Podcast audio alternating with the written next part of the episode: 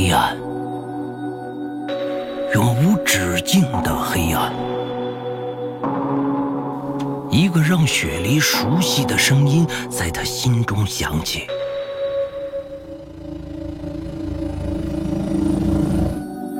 最后，我再强调一遍：一旦进入幻想世界中，你要凭借着你和家人的共同记忆，快速的找到他们，给他们提示，让他们意识到自己身处在幻想世界中。但是他们是否愿意走出来，我们无法决定。还有，每一个人的内心世界是不同的，而不同的内心世界所面临的危险程度也不一样。记住，一定要小心，千万不要在幻想世界中死掉。雪梨的意识正在逐渐的恢复中。我是谁？我在哪里？是谁的声音？他慢慢的睁开眼睛，发现自己依旧身处在这栋破旧肮脏的房子中，只是。他的身体被捆在椅子上，动弹不得。雪梨还没有弄清楚究竟是怎么回事，只是他头上被林学志用木棍打过的地方还在闷闷的痛着。林学志坐在雪梨的对面，用一块沾满了血迹的脏抹布擦着额头上的血。而沈怡则是老老实实的站在林学志的身后，一副忧心忡忡的表情，时刻的看着雪梨，又时刻想要上前去劝阻林学志不要冲动。林学志看到雪梨转起，把手上的破抹布扔在地上，站起来，走到了雪梨的面前。你敢打你父母？那个，有话好好说。滚！什么脸说我？雪梨看到林学志对母亲大声的怒吼，本能的说出心中的话。林学志再次转向雪梨：“我有没有教过你要尊重父母？”雪梨直勾勾地看着林学志，他现在的大脑一片混乱，但是看到沈怡之后，他就开始逐渐的恢复了一点点的记忆。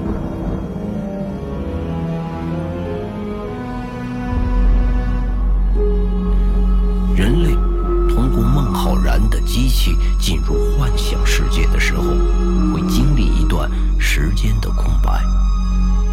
随着不同的客观条件，会改变滞留的时间。有的人可能是几秒钟，有的人则是长达真实世界中数十年的时间滞留。雪梨的时间滞留可能长达几年，导致他忘记了自己在真实世界的一些事情。在幻想的世界中，时间是相对的。受到主体的影响，雪莉意识到，现在不能激怒林学志，他便低下头，不再说话。林学志则站起来，摇摇晃晃，头上伤口的疼痛让他心烦意乱。他看着低着头不再说话的雪梨，看好你闺女，等我休息休息，再来教育他。林学志说完，向着二楼走去。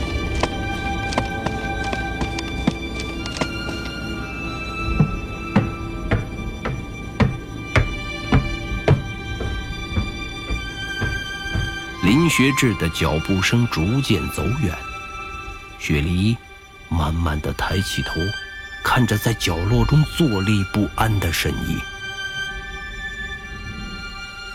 雪梨的脑海中又慢慢的浮现起孟浩然对他说的话，他开始慢慢的回忆起自己究竟身在何处。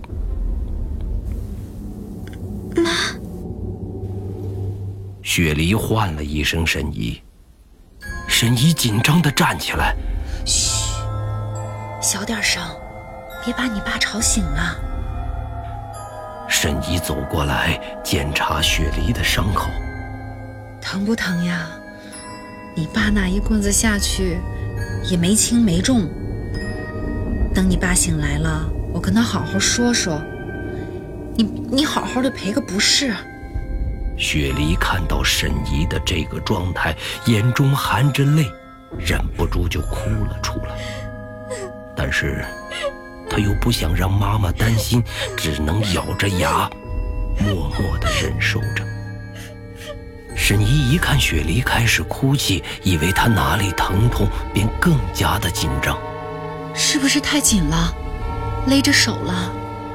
雪梨不停地摇着头，她哭泣，不是因为自己所处的环境或者身体哪里疼痛，而是看到母亲即使身处在自己的幻想世界中，也是受到父亲的欺负。雪梨父亲对沈怡的影响已经深入到潜意识中。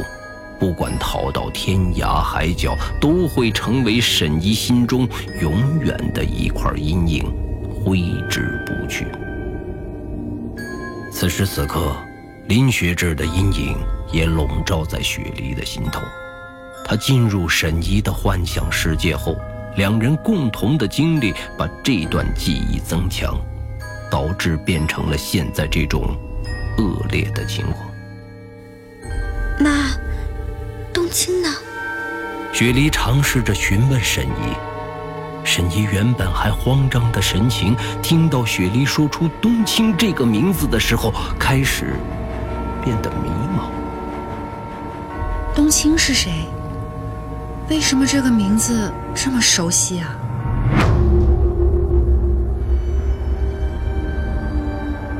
沈怡的回答让雪梨异常的吃惊。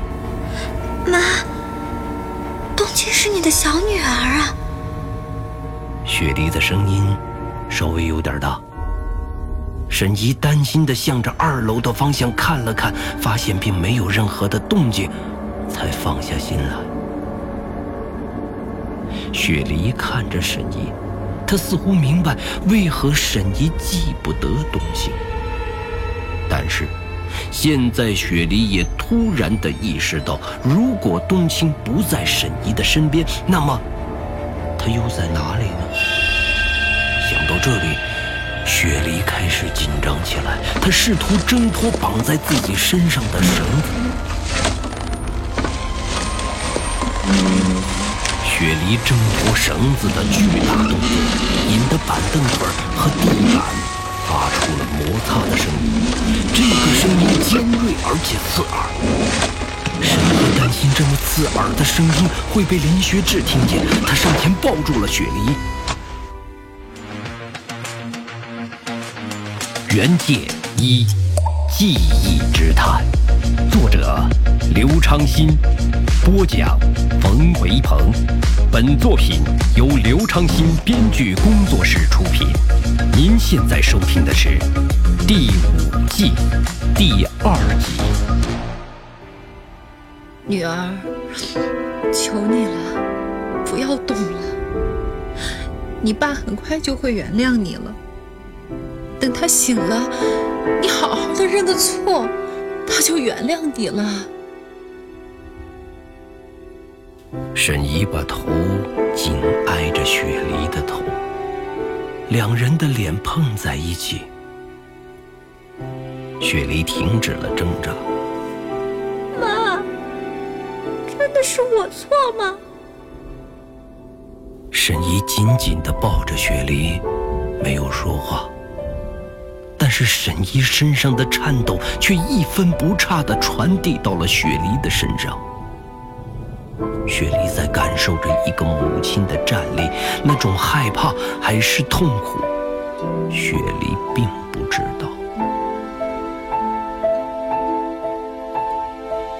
雪梨，不，不是你的错，是我的错，是我的错。啊，跟我走吧，这里一切都是假的。你还有个小女儿叫冬青，他们都在等着你醒来。雪梨贴着母亲的脸庞，轻轻地说着：“我们都很想你。你已经昏迷很久了，再这样昏迷下去，我就永远都见不到你了。”雪梨说着说着也掉下了眼泪，眼泪把沈怡的脸颊都打湿了。沈怡回过头来，他仔细地端详着雪莉，脸上尽是不可思议的表情。妈，你还记得吗？当时你带着我和冬青从家里搬出来，我们一家三口。住在一起。沈怡在努力地回忆着，他看着女儿认真的表情，就感觉他说的一切都不可能是假的。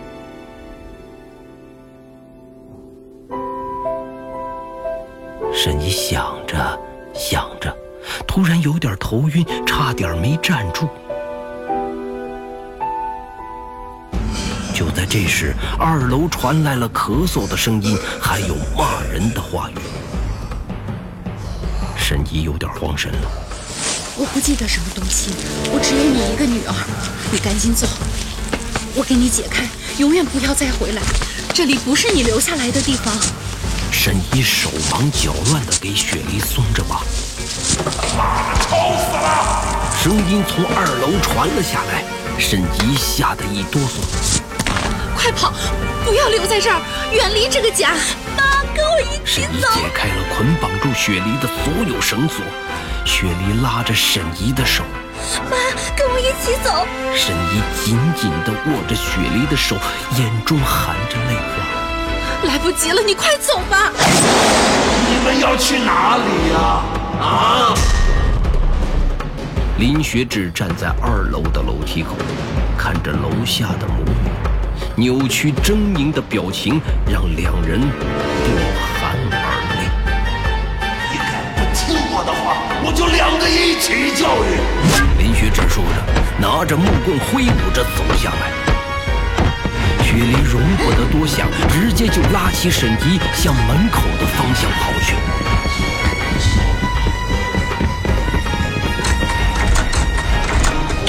雪梨手忙脚乱地打开了大门，拉着沈怡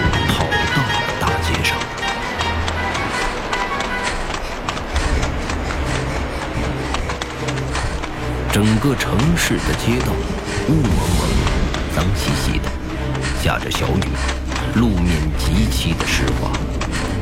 雪梨拉着沈怡在马路上奔跑，马路上一个路人也没有。林学志挥舞着木棍冲了出来，嘴里咒骂着沈怡、雪梨母女两人。沈怡吓坏了，腿上的动作一点儿也不利索，走着就变成了拖累雪梨行动的存在。雪梨拉着沈怡一步一滑，根本就跑不了多远。而且在沈怡的幻想世界中，他们无论躲到哪里都不会躲开林雪之。但是雪梨依旧坚持拉着沈怡一路的狂奔，仿佛他鼓足了勇气，要带着沈怡跑出这个噩梦，跑出这一切可怕的束缚，跑到一个没有林学志的世界。雪梨和沈怡奔跑，马路两边的阴影处逐渐出现了人影，越来越多的人影聚集在雪梨的视线之内。雪梨和沈怡依旧在奔跑着，身后的林学志依然在追逐着两人。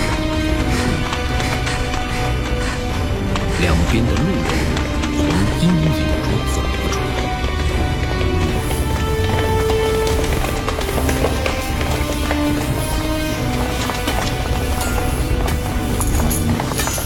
雪梨逐渐看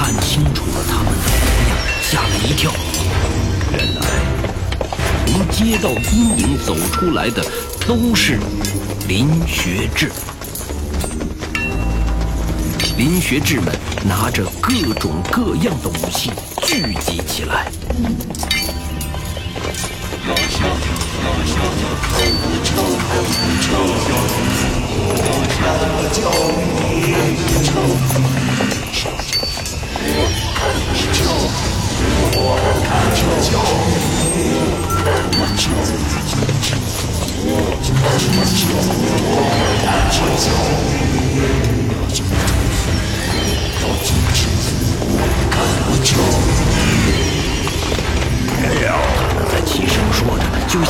像念经一样，传入到雪梨的脑中，让雪梨的脑海像是要爆炸掉一般。他们开始狂奔，追逐着雪梨，而此刻雪梨拉着沈一却越跑越慢。两股力量之间的差距正在逐渐的缩小。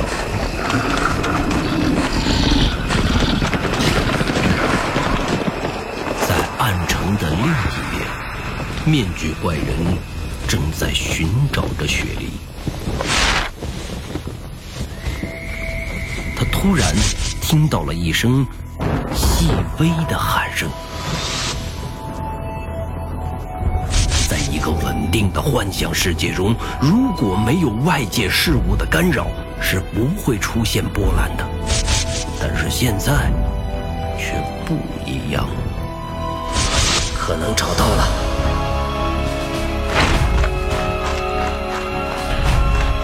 面具怪人在默念着，他快步向着声音发出的地方跑去。面具怪人以惊人的速度向着雪梨的方向冲去，他在全力以赴跨越整座城市，去寻找雪梨。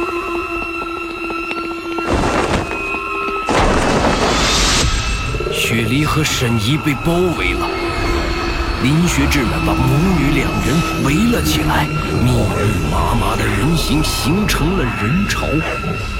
陷入绝境的雪梨，倒没有刚才那样的害怕了。她紧紧地攥着母亲的手，让她躲藏在自己的身后，保护着沈怡。你爱她是什么其中一名包围着雪梨的林学志说着，脸上尽是扭曲变态的表情。被林学志这样一问起，雪梨不自觉地想了起来，当初冬青第一次失踪的时候，他站在山下无助地看着像黑洞一样的大山，黑山恐惧症。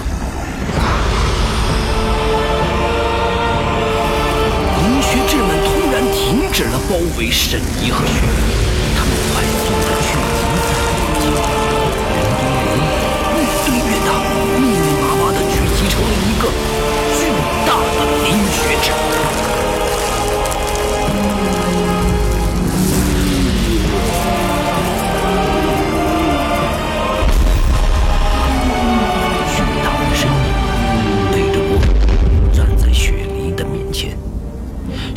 战力从心底疯狂的涌出，他不知为何面前会出现超过自己认知的事物，而这一事物正是他内心最害怕的东西。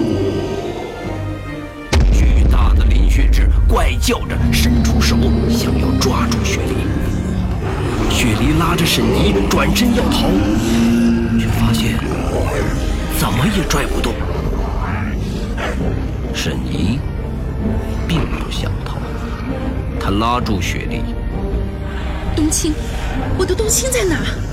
沈怡在焦急地询问着雪梨，完全不顾现在的危险。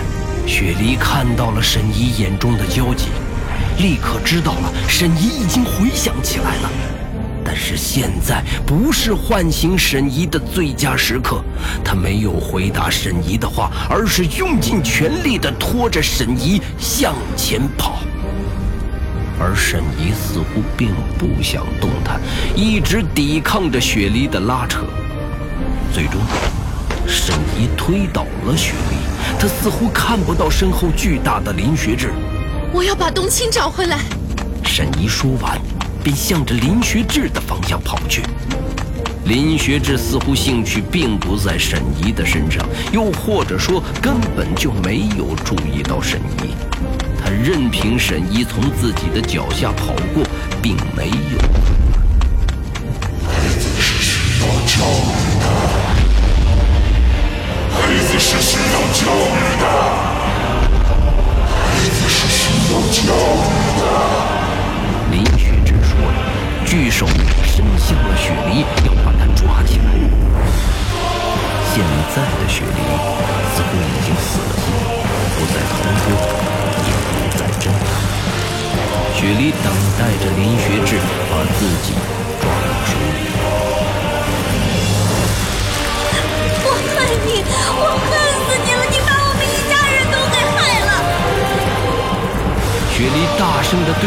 林学志喊出来，他内心藏了很多年的。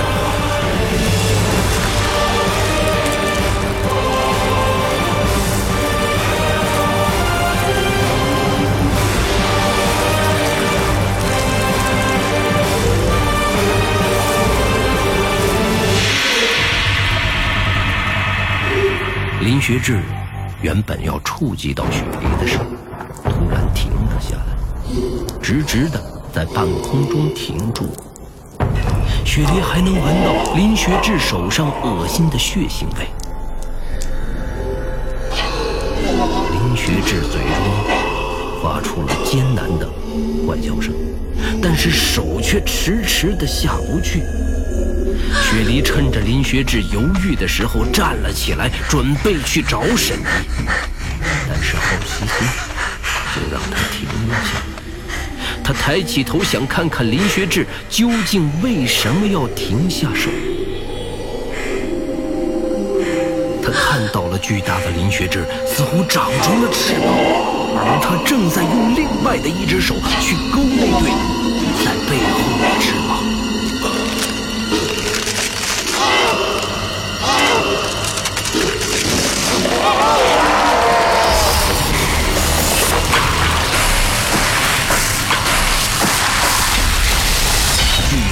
林学志尖叫一声，发出凄惨的声音，在半空中直接分成了两半。这个转变让雪莉措手不及，她完全想不到会发生这种突然的情况。雪莉就像魔怔了一样，看着正在一分为二的林学志，慢慢的倒下。伴随着林学志的倒下。吱吱吱的声音响起，雪梨看到那对翅膀腾空而起，趁着阴影直接扑向自己。但是现在的他已经无法挪动一点点的距离。那个吱吱吱的声音似乎像是魔咒一样，在控制着自己的身体，让自己的身体。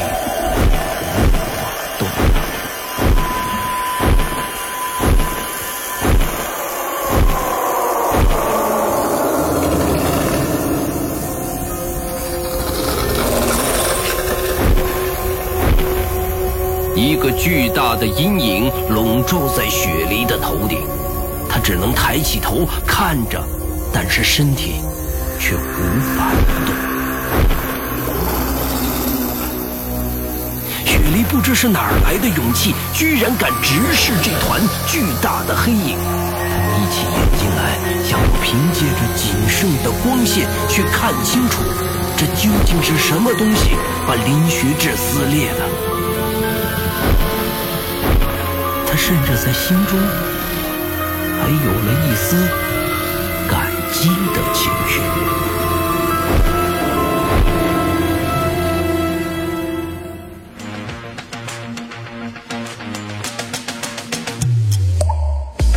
袁剑一记忆之谈，下集更精彩，期待您的继续收听。